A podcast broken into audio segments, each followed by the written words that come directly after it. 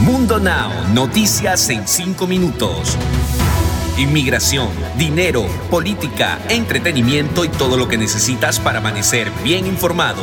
Comenzamos. Hola, hola, bienvenidos una vez más a un nuevo episodio de Mundo Now con Alfredo Suárez, Daniela Tejeda y Elidip Callazo. Comenzamos de inmediato nuestro recorrido informativo.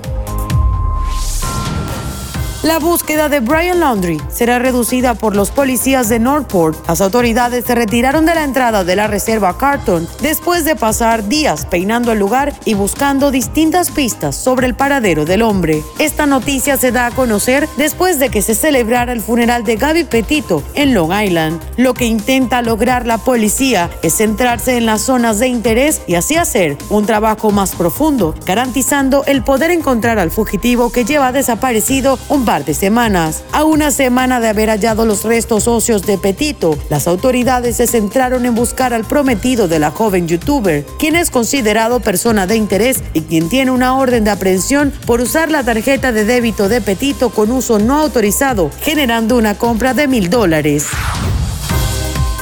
Pastor recibió una golpiza luego de que un padre se diera cuenta de cómo estaba tocando de manera inapropiada a su hijo en una parada de autobús en Oklahoma. La policía local arrestó al sospechoso identificado como Michael Cohill, de 33 años después de que el padre del menor lo confrontara tras grabarlo en cámara cuando tocaba a su hijo. El niño le contó a la policía que el pastor Cohill solía salir a trotar cerca de la parada del autobús y que se había detenido en esa área en más de una ocasión según el informe policial. En el video se observó cuando el pastor colocaba su mano en el costado del niño para después moverla a la parte trasera del pequeño.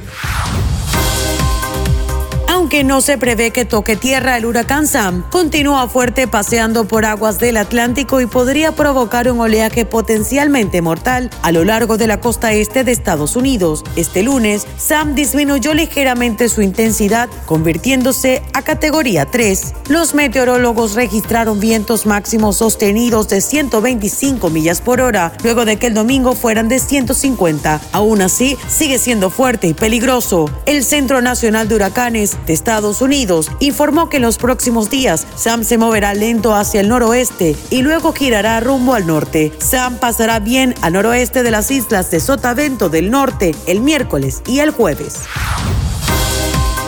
El gobierno de Biden está tomando medidas para mantener el programa de acción diferida para los llegados de la infancia y así proteger de la deportación a los inmigrantes indocumentados traídos a Estados Unidos cuando eran niños, al proponer una nueva regulación, un último intento de preservar esta medida.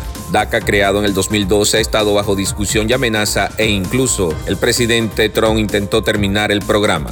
El Departamento de Seguridad Nacional anunció una regulación propuesta que pasará por un periodo de comentarios públicos para iniciar el proceso de registro de la política en el registro federal. Anteriormente, DACA se implementó a través de un memorándum de seguridad nacional. Aquí les traigo lo más nuevo de sus artistas favoritos. Con ustedes, las noticias más actuales del entretenimiento.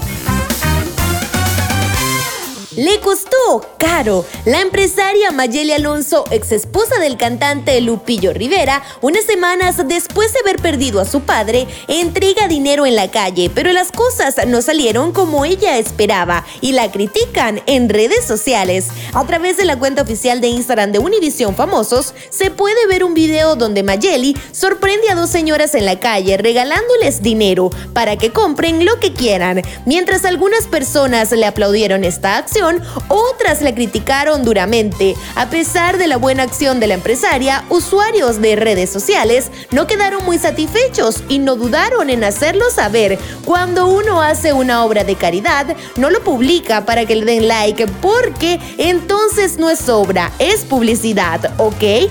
Antes de finalizar el video se escucha la voz de Alonso decir que un día después de haber entregado dinero en la calle, haría lo mismo, aunque no es la primera ocasión que hace algo similar.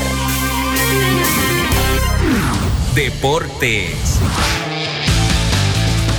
Y en los deportes, el defensa mexicano Néstor Araujo se lesionó durante el encuentro por la liga entre el Celta de Vigo y Granada, lo que encendió las alarmas del tricolor de cara a las eliminatorias mundialistas. El zaguero salió de cambio al minuto 86 del duelo donde su equipo se impuso por 1-0 y más tarde el club confirmó que el futbolista tricolor presenta un esguince en el tobillo derecho y su regreso será marcado por la evolución que vaya teniendo la lesión. La noticia llega como un balde de agua fría para la selección de México, que dentro de una semana y media retomará la actividad en el rumbo a Qatar 2022. Y de esta forma ponemos punto final a esta edición de Mundo Now. Trabajamos para ustedes Elidi Callazo, Daniela Tejeda y Alfredo Suárez.